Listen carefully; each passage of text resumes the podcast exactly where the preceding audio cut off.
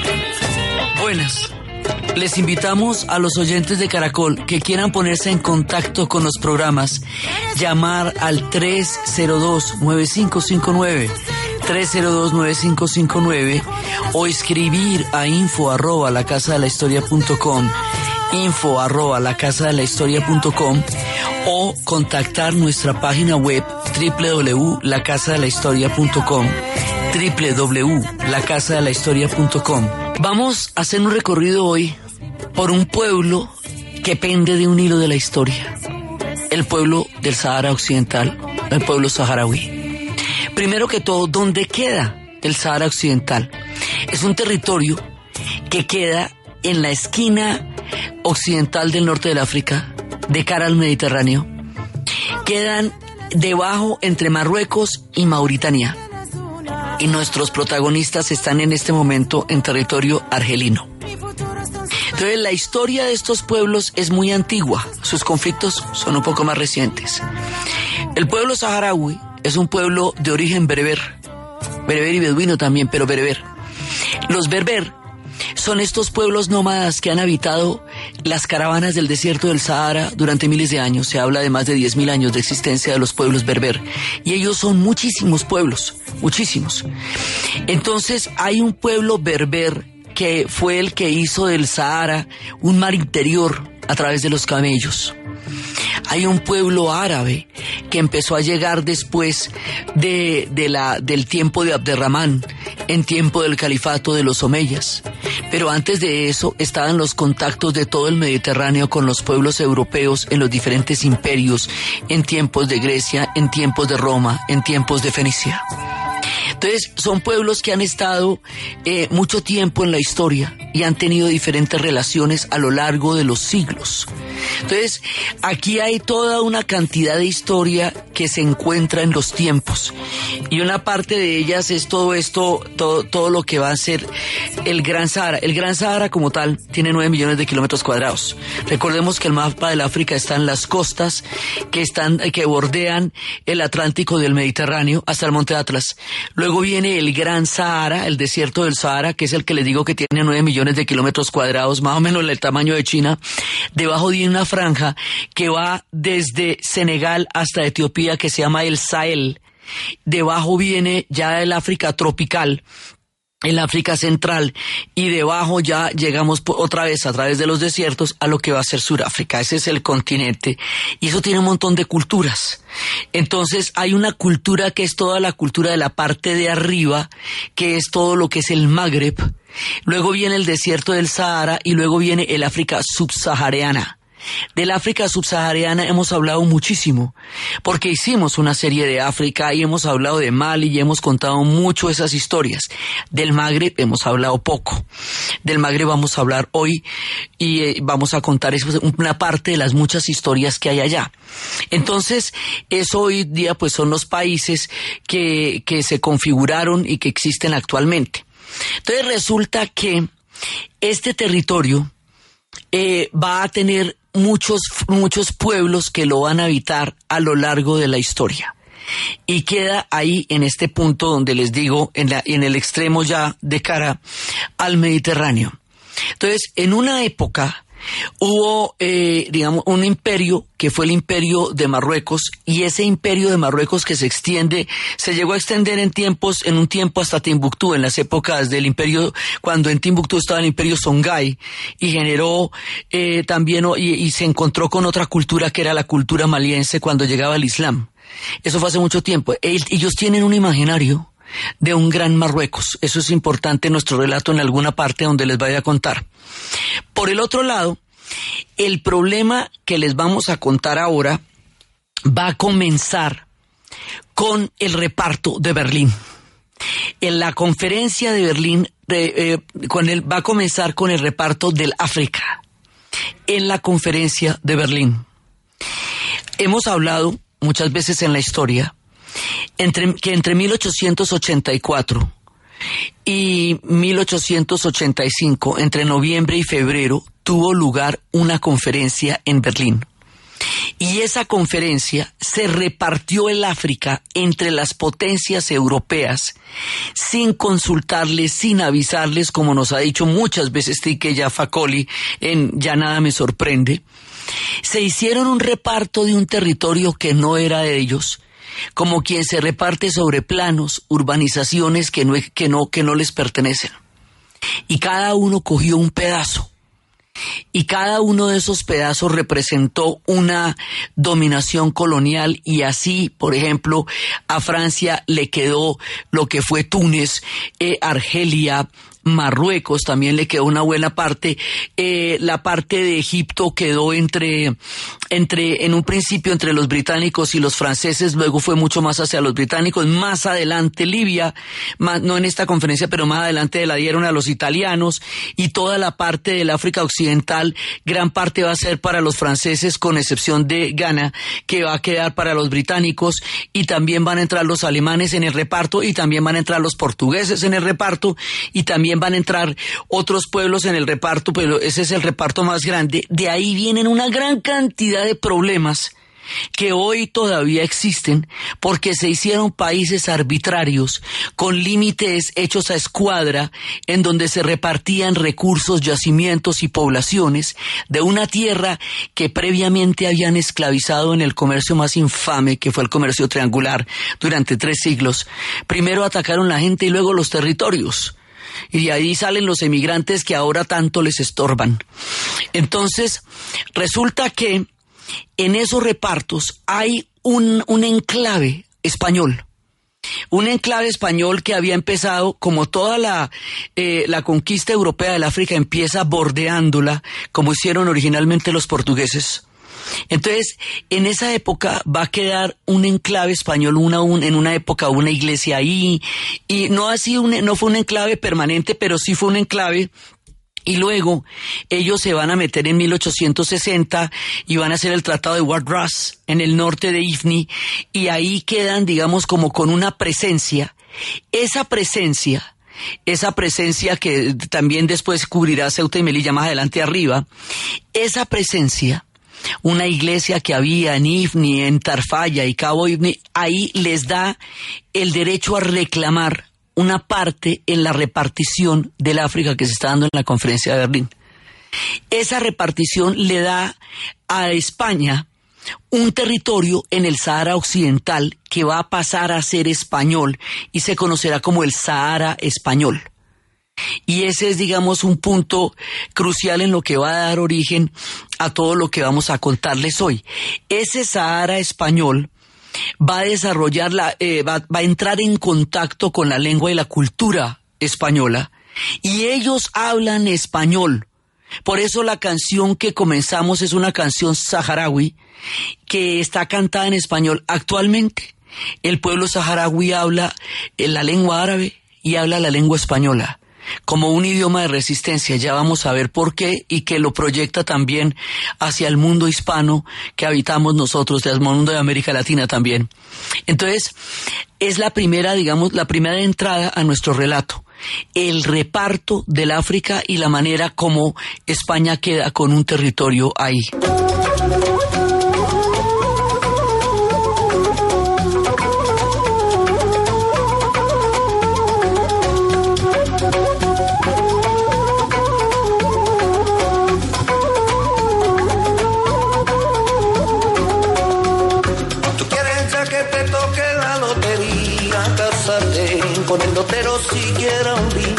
Como se la lleva al río, como se la lleva el agua la cañita, el corcho con que pescaba, corcho con corcho, caña con caña, tú eres la reina de mi entraña.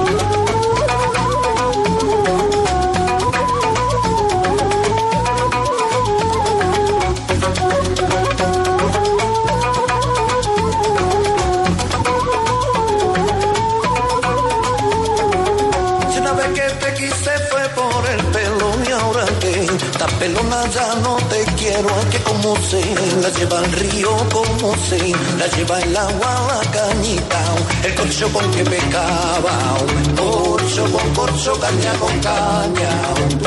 Entonces hay una primera parte que es todo el tiempo colonial de los europeos en el África. Y eso tiene en cada uno de estos territorios una historia y una huella. Cuando viene el proceso de descolonización, un siglo después, cuando va a pasar eh, ya después de la Segunda Guerra Mundial, cuando empiezan a, hacer el juramento de que el amo blanco se va, no de, Tania, ni, no de Tanzania ni de Uganda, sino de todo el África, empieza un proceso de descolonización muy fuerte que va a durar varias décadas y que va a ser muy poderoso en la década de los 50 en términos del África subsahariana y también una parte de, del África del Norte. En ese proceso, Argelia va a jugar un papel preponderante porque la, la guerra que Argelia va a tener contra Francia por la descolonización va a ser una guerra bárbara, o sea, una guerra muy fuerte, porque Argelia ni siquiera era considerado colonia, sino, eh, sino que se fue considerado un departamento de ultramar. Ellos consideran que Argelia era la Francia, y eso en sí mismo es una historia muy poderosa, pero eso hace que Argelia tenga el imaginario de ser el defensor de lo, del derecho de autodeterminación de los pueblos por su misma historia de descolonización. Entonces, cuando viene la descolonización, la ONU empieza a, digamos, a firmar una serie como de, de, protocolos, de estatutos en los cuales se va a dar la descolonización. ¿Cómo es que se va a dar cuando la descolonización africana es un hecho? Cuando Ghana en el África subsahariana va a ser el primer país independiente en 1957, inspirado por Kwame Nkrumah. Cuando empieza todo y también va a ser la independencia del Congo y va a ser la figura de Patricio Lumumba. O sea, hay una gran cantidad de personajes que están eh, creando un mundo posterior al colonialismo en el norte como en el occidente como en el como también en el oriente porque Kenia va a tener un proceso de descolonización también muy fuerte. Entonces, es todo el escenario. Eso ocurre fundamentalmente en los años 50 pero quedan otros pedazos que se van a resolver a finales de los 60, en los 70 también se van a seguir resolviendo episodios de la descolonización. En el contexto de la descolonización, resulta que había, como les digo, un protocolo. Las Naciones Unidas eh, dicen que tiene que haber una, digamos, como una manera en la que se finiquita un proceso de colonización en donde se define el territorio cómo es que va a quedar. Entonces, en este proceso, en 1956 se descoloniza Marruecos de Francia y había un pedazo también que lo compartieron con, con, los españoles, pero fundamentalmente se descoloniza de Francia. Había un pedazo también de España. Ellos formaron parte también en las épocas del califato de Córdoba. Eh, toda esta zona, hasta el norte de España, fue, fue parte del califato de Córdoba durante mucho tiempo. O sea, hay pasados que encontraron a estos pueblos de otra manera en otros momentos. Pero aquí ahora se va a descolonizar de Francia y entonces empieza a existir como nación. Y en el momento en que ellos se descolonizan, empiezan a, digamos, a tener una, una política de expansión y empiezan a, a, reclamar el Sahara y los franceses les dicen, no, lo suyo es este pedazo de territorio, no se pueden meter en el Sahara y los hacen devolverse porque se iban a bajar hasta Cabo Yuan y no, que que se devuelvan. Entonces, la Carta de las Naciones Unidas eh, deja una, deja, digamos, un protocolo de la descolonización. Para el momento en que al Sahara Occidental le toque el turno de la descolonización de España, pasan una gran cantidad de cosas. Pasa que se está muriendo Franco. Y en el momento en que se está muriendo Franco, España está en una transición probablemente de las más importantes de toda su historia reciente. Y en ese momento ellos no le paran bolas al tema de la descolonización del Sahara Occidental y no, digamos, no, no terminan de cumplir el papel que tendrían que haber cumplido de acuerdo con la Carta de las Naciones Unidas todos los demás, los pueblos que eh, eh, ejercían el proceso de descolonización para crear los nuevos países del África. Entonces ellos están en otra vuelta, ¿me entiendes? Están en otra cosa porque están en la muerte de Franco y están en un montón de líos y en ese momento ellos eh, van a pasar en noviembre de 1975, pasan muchas cosas. Pasa que mientras está agonizando Franco, y pasa que mientras se está definiendo la, el retiro de España de, del Sahara Occidental, en ese momento Marruecos va a empezar desde, desde octubre, pero lo va a hacer oficial el 6 de noviembre, lo que se va a conocer como la Marcha Verde. Y la marcha verde es que van a atravesar el límite donde empieza el Sahara Occidental, primero con 350 mil civiles, que luego se devuelven, y luego con 25 mil militares. Y ahí hay una expansión, una toma del territorio del Sahara Occidental. Y aquí empieza el conflicto, porque la Marcha Verde la reivindican los marroquíes como fiesta nacional, el Reino de Marruecos. Sí, y la Marcha Verde es el momento en que ellos avanzan más allá del territorio fijado en la descolonización y empiezan a invadir el territorio que ya corresponde al pueblo del Sahara Occidental. Y en ese punto es donde se origina el conflicto porque son dos, digamos, dos intereses totalmente diferentes, porque hay una cosa, cuando se acabó la descolonización, los límites que se fijaron quedaron, porque si no, revertir esos límites generaría una gran cantidad de problemas. Entonces se establecieron hasta dónde va cada uno. Entonces Marruecos iba hasta un punto, pero al atravesar la línea, al quedar la marcha verde, avanzan sobre el territorio que correspondía al pueblo del Sahara Occidental, a los saharauis. Y ese es una parte fundamental del origen de la situación en la cual ellos viven. Y es la que vamos a ver después de la pausa.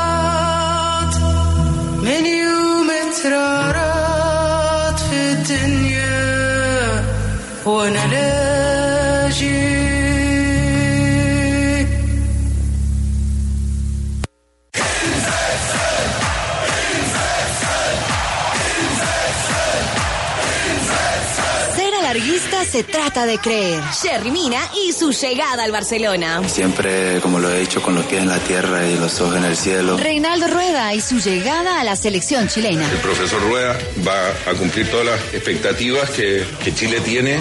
Agustín Araujo, representante de Diego Churín. No es un jugador caro para los números que tiene en las últimas temporadas. Lucas Bernasconi, representante de Lucas Barrios. Pero hubo una mala confusión, acá el jugador tomó una decisión con su familia de quedarse en Argentina. Únase a nosotros, sea larguista. Escúchenos de lunes a viernes a las 9 de la noche y encuentre todas nuestras voces y material exclusivo en elalargue.com.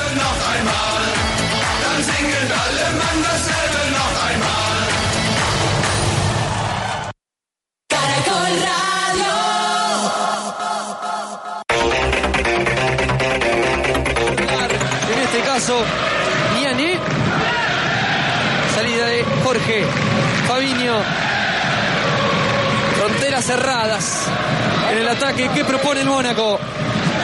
Debe crecer la figura de Moutinho para filtrar ante tal cantidad de jugadores replegados del Mets. Sonido internacional de DirecTV Sport, 11 de la mañana, 26 minutos. 23 minutos de la primera parte. Mónaco y Metz están empatando 0 por 0. Fecha 22 del fútbol de Francia. Es titular el colombiano Ramel Falcao García. Repasamos otras ligas en el balompié internacional en Alemania. Acaba de finalizar el compromiso en el cual Bayern Múnich con el colombiano James Rodríguez acaba de superar 4 por 2 al Werder Bremen. Gran actuación del colombiano, dos asistencias para tanto de Lewandowski. Reiteramos, 4 por 2 ha ganado el Bayern Múnich llegando a 47 puntos al frente del torneo alemán. Mientras tanto, en Inglaterra, fecha 24 del campeonato, a esta hora Southampton y Tottenham empatan uno por uno. Es titular con Tottenham el colombiano Davinson Sánchez, que a propósito fue eh, quien marcó el autogol del Tottenham. Reiteramos uno por uno frente al Southampton en la fecha 24 de la Liga Premier en Inglaterra. Vamos a España. Y bueno, doble amonestación y roja. Se enojó Marcelino García Toral con él. Mientras ataca el Madrid. El centro de Carvajal para Cristiano. Buen rechazo de Yar. Aquí la viene buscando otra vez. En la salida. Frena. No pudo responder Cola que la perdió. Aparecía bien Casemiro. Sonido internacional de ESPN a esta hora, minuto 57. Real Madrid supera 2 por 1 a La Coruña con tantos de Nacho Fernández y Gareth Bale. Con ese resultado, el Real recupera la cuarta posición, llega a 35 puntos en el campeonato español. Previamente, previamente a la vez y Leganés empataron 2 por 2. En Alavés fue titular el colombiano Daniel Torres. A las 2.45 en la tarde en España, Betis recibirá la visita del líder Barcelona que suma 51 puntos en el campeonato.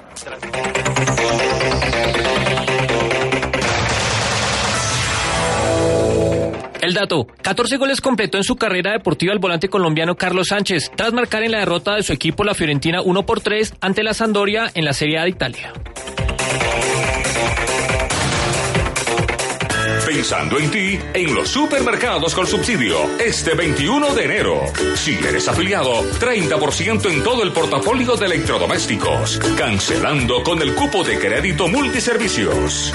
Es muy, muy barato. Es muy, muy barato. Con subsidio, con todo lo que te mereces. No aplica para celulares del operador Claro. Aplica condiciones y restricciones. Vigilado Supersubsidio. Señor asociado de JFK, Cooperativa Financiera, recuerde actualizar sus aportes sociales a 391 mil pesos durante el mes de enero. No pierda sus derechos y beneficios. JFK, Cooperativa Financiera. Un jugoso negocio. Donde todos ganamos. Superintendencia Financiera de Colombia. ¿Y usted cómo durmió anoche? Comodísimo. Colchones comodísimos para dormir profundamente. Este domingo a las 11 de la noche en Nuevo Mundo de Caracol Radio. ¿Qué tanto saben los colombianos de historia patria?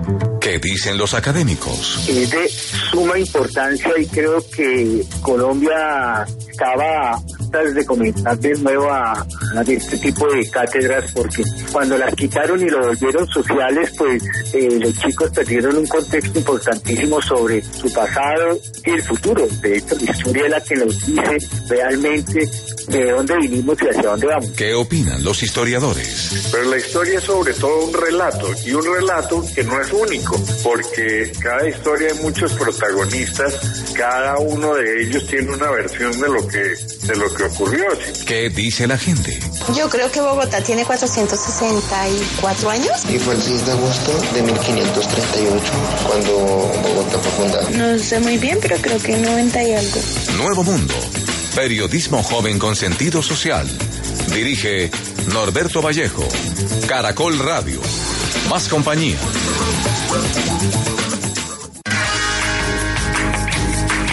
Este domingo a las 9 de la noche en Armonía estaremos hablando del Reiki, qué es, para qué sirve y cómo se aplica cuando participan los ángeles, sobre todo para conseguir y recuperar el amor. También estaremos hablando del Tantra y cómo lo podemos vivir día a día. Recuerde, en Armonía, el espacio para abrir la conciencia, para empoderarnos y sacar la mejor versión de nosotros. Domingo a las 9 de la noche en Caracol Radio. Más compañía.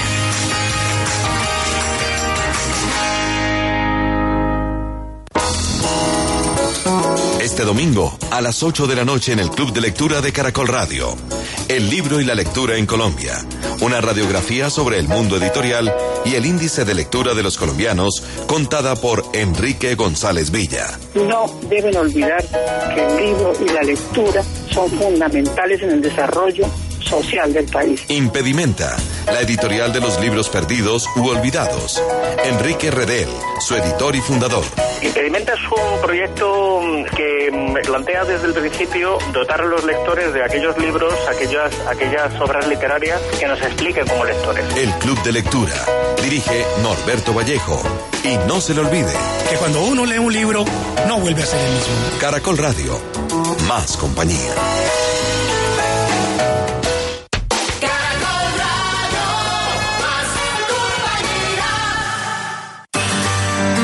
Historia del mundo de Caracol Radio. Con Diana Uribe.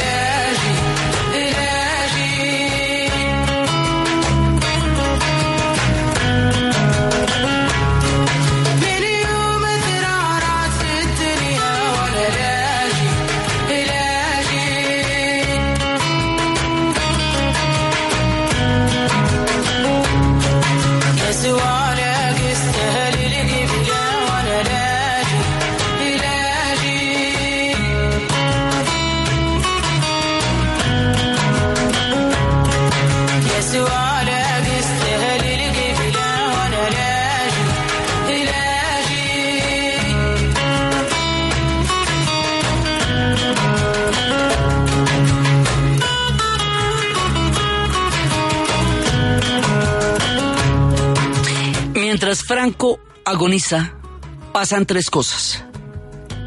Una, la Marcha Verde. Ese es el 6 de noviembre. Al mismo tiempo, se está firmando un acuerdo tripartita en el cual dicen que, en el cual se reparte este territorio del Sahara Occidental entre Marruecos y Mauritania, lo que le quita cualquier autonomía al pueblo saharaui. Ese acuerdo no lo reconoció nadie, solo, eh, pero ese acuerdo se firmó y de acuerdo con eso, entonces, eh, de- digamos eso, eso avala lo que va a ser la, la invasión de Marruecos sobre el territorio saharaui. Entonces ahí hay una, un conflicto entre Marruecos y Mauritania. Y en ese momento, o sea, mientras se está armando todo esto, también simultáneamente España está planeando su salida en lo que se va a llamar una operación golondrina. Y el 28 de febrero de 1976 se van, se pisan y se van y dejan eso armado manga por hombro, dejan un acuerdo tripartita, pero por el otro lado no protocolizan la salida del Sahara Occidental, no quedan las condiciones históricas de la existencia del pueblo saharaui claras. para nadie. Entonces el pueblo saharaui queda en un limbo por cuenta de un tema colonial mal terminado porque había que dejar una situación clara y definida cuando se terminara el, el, tema colonial para que la, el país que quedara ahí o lo que fuera, el territorio que fueran a hacer, tuviera el derecho a una autonomía y una autodeterminación. Eh, muchos de los problemas que hoy en día sacuden al mundo son problemas de la descolonización también en el momento, un poco como pasó con Inglaterra, que le prometió, el Reino Unido le prometió, eh, en el tiempo que era protectorado, le prometió a los, a los judíos que en la tierra llamada Palestina existiría el Estado de Israel en 1917 y a la vez, en 1920, durante la repartición del pueblo del Imperio Otomano, le prometió al pueblo árabe que la tierra llamada Palestina existiría un, un pueblo árabe y después, cuando se armó el lío más grande, se retira y deja el conflicto que todavía arde. España se retira. Se retira sin haber aclarado esto, sin haberlo protocolizado, sin haberlo aclarado, y eso deja en una, en, una, digamos, como en un limbo al pueblo saharaui. Porque como había este acuerdo tripartita, que no lo reconocía nadie, pero que de todas maneras se ha firmado, entonces, en esa coyuntura es que se va a, forjar, a fundar el Frente Polisario, para reclamar los derechos de ellos a la autodeterminación, porque ellos tienen un derecho a la autodeterminación y esto lo van a llevar a la Corte de la Haya. Entonces, hay un momento cuando se cuando se crea el eh, cuando pasa esto de la de la operación golondrina que se van para Canarias y dejan eso sin sin definir manga por hombro. Entonces, ahí el Frente Polisario se crea y el Frente Polisario va a atacar directamente a Mauritania también. Y ya cuando llegan allá, Mauritania se retira. Entonces Mauritania dice, yo no me meto más en esto, porque llegaron hasta la capital, hasta Shot. Y Mauritania dice, no, este nada, esa no es, no es la vuelta mía. Entonces queda el tema entre el pueblo, entre el pueblo saharaui y el reino de Marruecos. ¿Sí? Y ahí, digamos, en ese punto es cuando la invasión, se, lo que se va a hacer una invasión, después se va a convertir en un muro. Eh, los saharauis van a llevar el caso ante la Haya.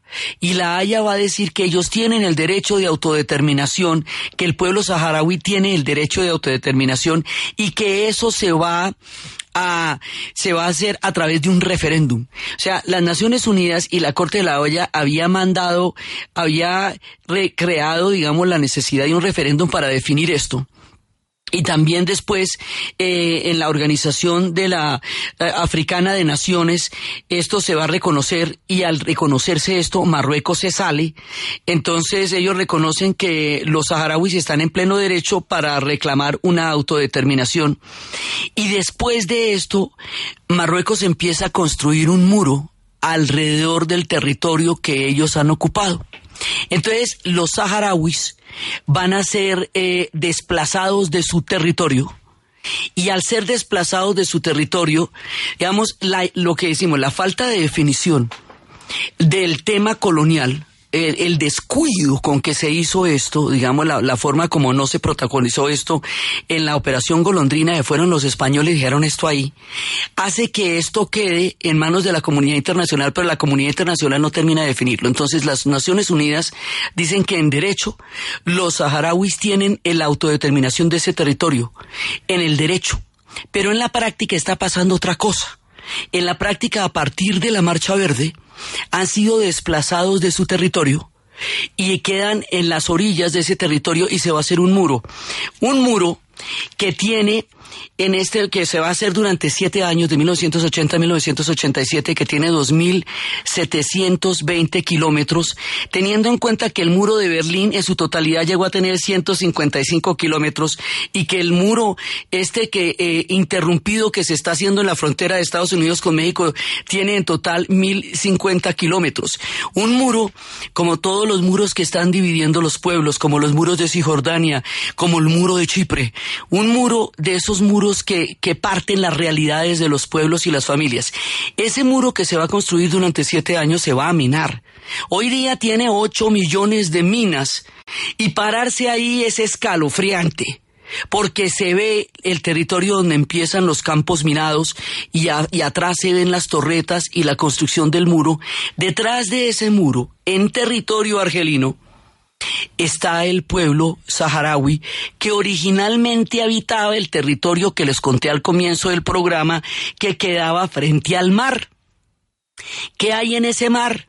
Fosfatos. ¿Para qué sirven los fosfatos? Para la agricultura.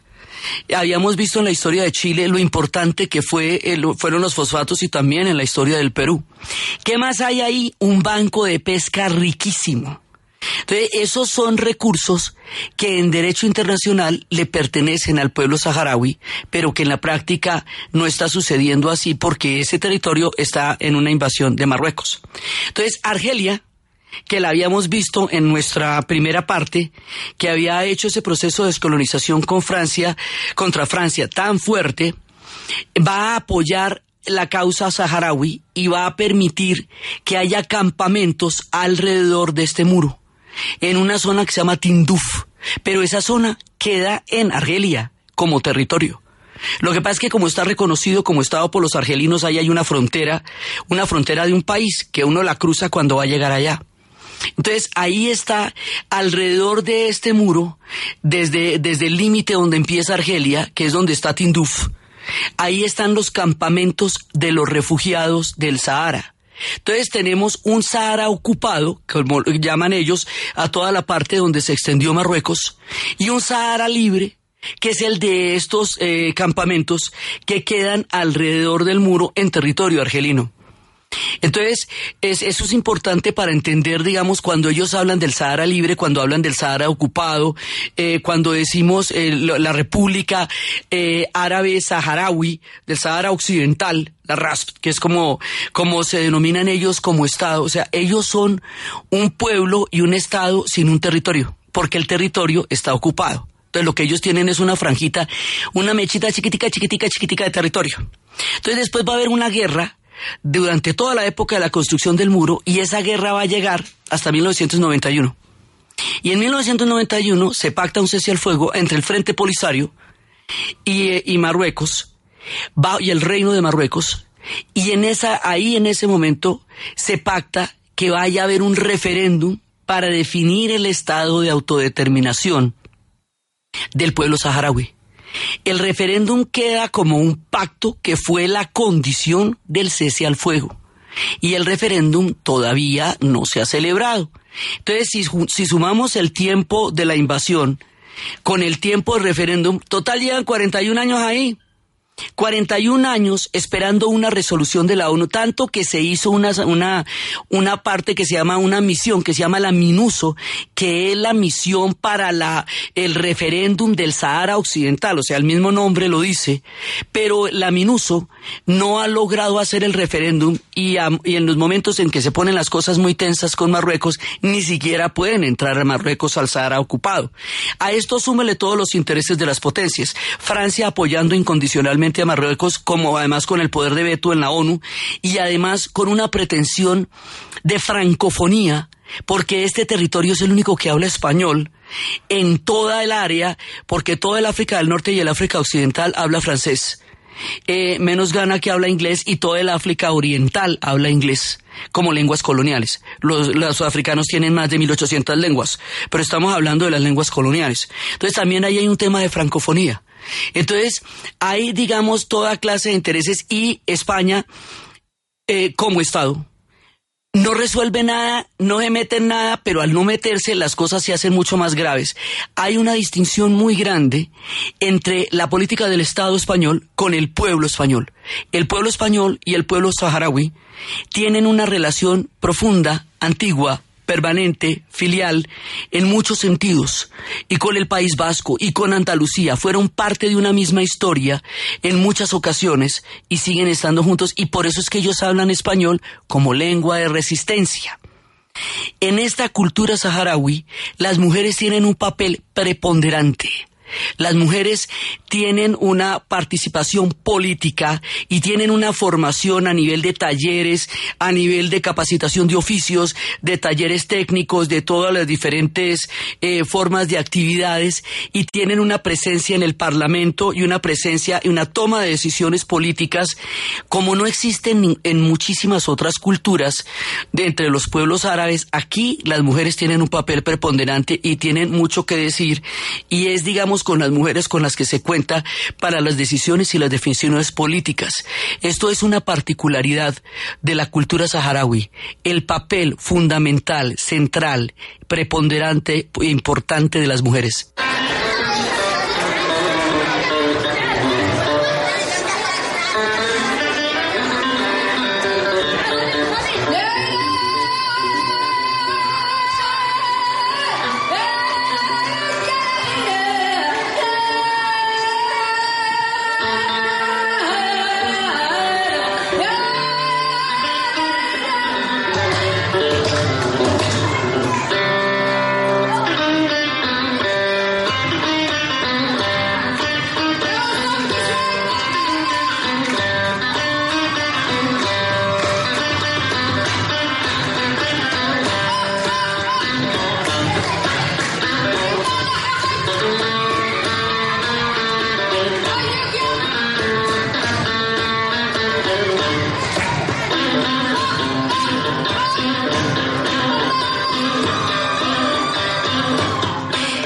Hay una cantidad de cosas eh, que son importantes en la cultura saharaui. Ellos tienen un nivel de alfabetización muy alto y en ese nivel de alfabetización han tenido un papel muy importante los cubanos han, digamos, han creado también una, una, estructura importante para la alfabetización. Ese es un pueblo culto, es un pueblo educado, es un pueblo, digamos, que tiene una, una imagen internacional del mundo porque ellos eh, están allá ellos saben que el mundo está alrededor, pero el mundo no los conoce. El mundo no sabe de ellos, no sabe dónde queda el Sahara Occidental, no sabe dónde quedan los saharauis, ni quiénes son los saharauis, ni qué es el Sahara libre, ni qué es el Sahara ocupado. Y al no saberlos, su situación es completamente eh, oculta ante el mundo entero y el mundo puede pasar de ellos y ellos pueden durar otros 41 años en los campamentos y eso es una situación que no es sostenible en el tiempo. Su situación en los campamentos es temporal. Ellos están esperando habitar en plenitud el Estado. Pero el referéndum que permite que eso suceda no se ha celebrado. Y ahí hay todos los intereses geopolíticos que suceden en estas ocasiones que hacen que eso no se puede, no se, no se haya celebrado todavía. Entonces, eso hace que el pueblo saharaui, por un lado, se agote su paciencia, porque están esperando palabras que les dio la, la, ONU, palabras del MINUSO, fallos de la Corte de la Haya, o sea, una serie de protocolos del derecho internacional que reconocen el derecho del pueblo saharaui a tener un Estado. Por ahora viven en las condiciones en que Argelia los apoya y por eso les digo, el territorio donde viven es el territorio argelino, pero el territorio de ellos es el que está detrás del muro, es el territorio del Sahara Occidental ocupado.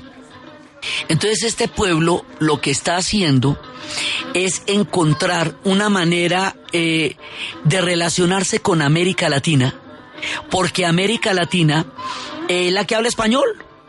Entonces ellos tienen enfrente 23 países con un solo idioma y como ellos hablan español como lengua de resistencia, entonces el español para ellos es el puente para América Latina. Entonces lo que ellos quieren es que América Latina entienda, conozca, primero que conozca, la situación del pueblo saharaui. Y en la medida en que existe una cultura lingüística que puede crear esos puentes, en esa medida relacionarse con América Latina. Por lo tanto, misiones de toda América Latina continuamente van al Sahara Occidental. Inclusive hay una, hay una parte en YouTube de Eduardo Galeano que se llama Muros, en donde explica a su maravillosa manera la situación del Sahara Occidental. Este pueblo desfallece al otro lado de un muro, esperando que el mundo lo note Y esa es la situación de ellos. Entonces, la idea es que ellos quieren crear una, digamos, un, todo un proyecto diplomático para dar a conocer su, su situación y su existencia. También hay un agotamiento de paciencia que hace que haya una parte que diga que podrían volver a la guerra, pero que ellos no son partidarios de ninguna forma de terrorismo, que el terrorismo no es ningún ejemplo para ellos, que ellos no creen en eso, pero que su paciencia se agota en términos diplomáticos.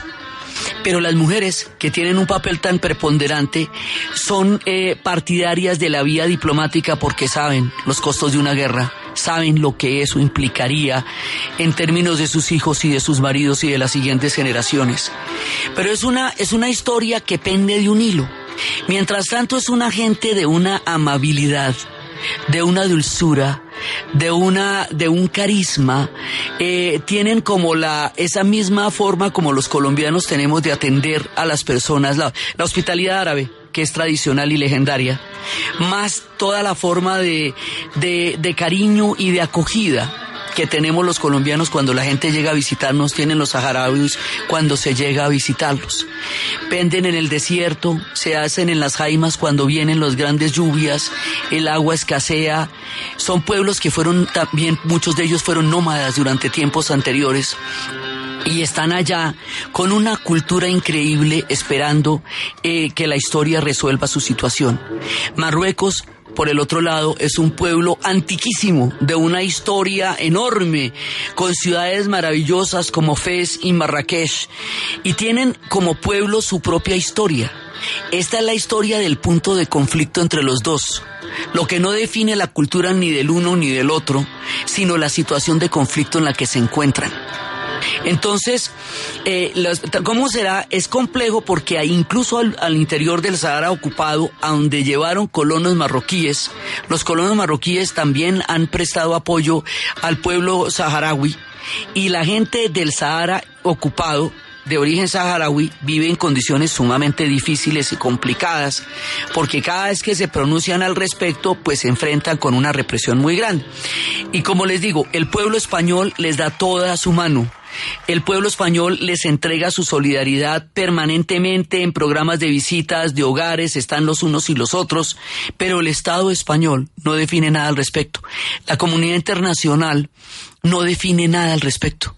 Y en la medida en que no definan nada al respecto, esta gente cuelga en el hilo de la historia esperando el cumplimiento de una serie de protocolos en Estado de Derecho bajo la hospitalidad de los argelinos, que a su vez también son un país increíble y tienen ciudades tan supremamente bellas como la de Argel y toda la historia de Camus y una cultura árabe que también fue fenicia. Estamos hablando de pueblos con historias poderosísimas que se están enfrentando en conflictos que son el resultado de malas terminaciones del colonialismo, que a su vez es el resultado de pueblos que decidieron que podían definir el destino de los otros a partir del poderío del que, del que hacían gala en el siglo XIX.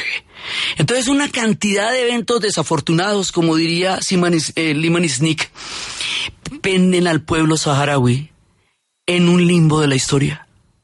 Y la historia queda aquí, en punta, porque en punta está entre una mirada diplomática del mundo y hacia América Latina entre un cumplimiento de una serie de protocolos de derecho que no se han cumplido, entre un referéndum que se espera que llegue y no ha llegado, y un pueblo que desfallece y que entre la esperanza que tienen siempre, pero la necesidad de una solución. Las jóvenes generaciones quieren ver esa tierra prometida que alguna vez eh, se les dijo que era de ellos, pero las condiciones geopolíticas son sumamente complejas. La cultura saharaui es fascinante.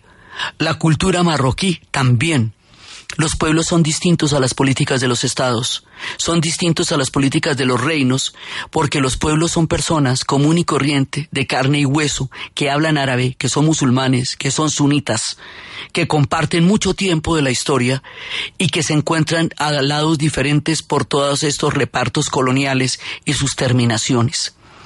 Contar la historia de estos pueblos sobre la mirada de los ojos del pueblo saharaui, sobre su música, sobre su comida, su hospitalidad, su padecimiento, su heroísmo, su esperanza, y al mismo tiempo la cultura ancestral de un pueblo como el de Marruecos y contar cómo de este lado de la historia se sufre, esperando el cumplimiento de una serie de acuerdos que no se han llegado a celebrar, era parte de lo que queríamos hoy, contar la historia del pueblo saharaui. Porque están allá, pendiendo del hilo de la historia, y quieren que el mundo los conozca, solo que los conozca y el mundo para ellos, en una gran medida, es América Latina, lo que hizo que nos encontráramos también con hermanos de nuestro continente, de México, de Brasil también, de Ecuador, de muchas partes, porque es un, es un conflicto que concierne al mundo, pero que el mundo olvida. Así, desde las arenas del desierto, Hemos venido atravesando Tinduf, atravesando Argel, atravesando París, hasta llegar a nuestro territorio para contar las historias del pueblo saharaui. Las mujeres estaban particularmente atraídas hacia lo que en el proceso de paz de nosotros se contempla específicamente sobre el tema de las mujeres en la guerra, porque ser esto tan pionero en los acuerdos y porque ellas, que tienen un papel político tan importante, miran cuáles son los papeles políticos de las mujeres en las demás sociedades y en las sociedades de América Latina. Hay cosas en la historia de ellos y en la historia de nosotros que se encuentran en el tiempo a pesar de las distancias y de los espacios. Es una historia fascinante, es una historia interesante y es una historia trágica, pero es una historia que hay que contar para hacer ver la historia del pueblo saharaui frente a un pueblo que también es una gran civilización y que están trenzados por un tema geopolítico muy complejo. Por eso estuvimos visitando las historias del pueblo saharaui, sus campamentos, sus esperanzas, su comida, su música, su hospitalidad, su historia, y también hablando de la legendaria cultura del pueblo marroquí. Entonces, desde los espacios de los cruces de la historia, de los bereberes, de las caravanas del desierto, del África gigantesca y diversa, del mundo colonial y sus terribles manejos con respecto a lo que sería el futuro del África después de la presencia europea allá, y de los conflictos que esto generó, y de las esperanzas del pueblo saharaui de un lugar bajo el cielo de la historia, frente a sus mares y sus destinos, en la narración Diana Uribe. En la producción, Jessy Rodríguez. Y para ustedes, feliz fin de semana.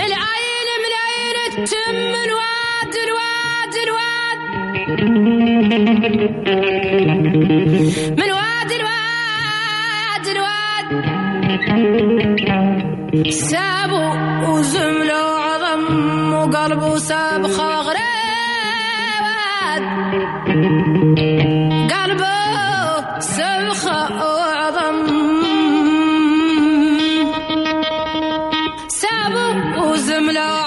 وقلبه سبخة وغريبات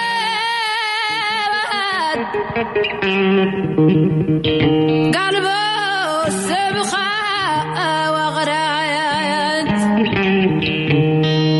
ما تعمل بيه فين زين الشوف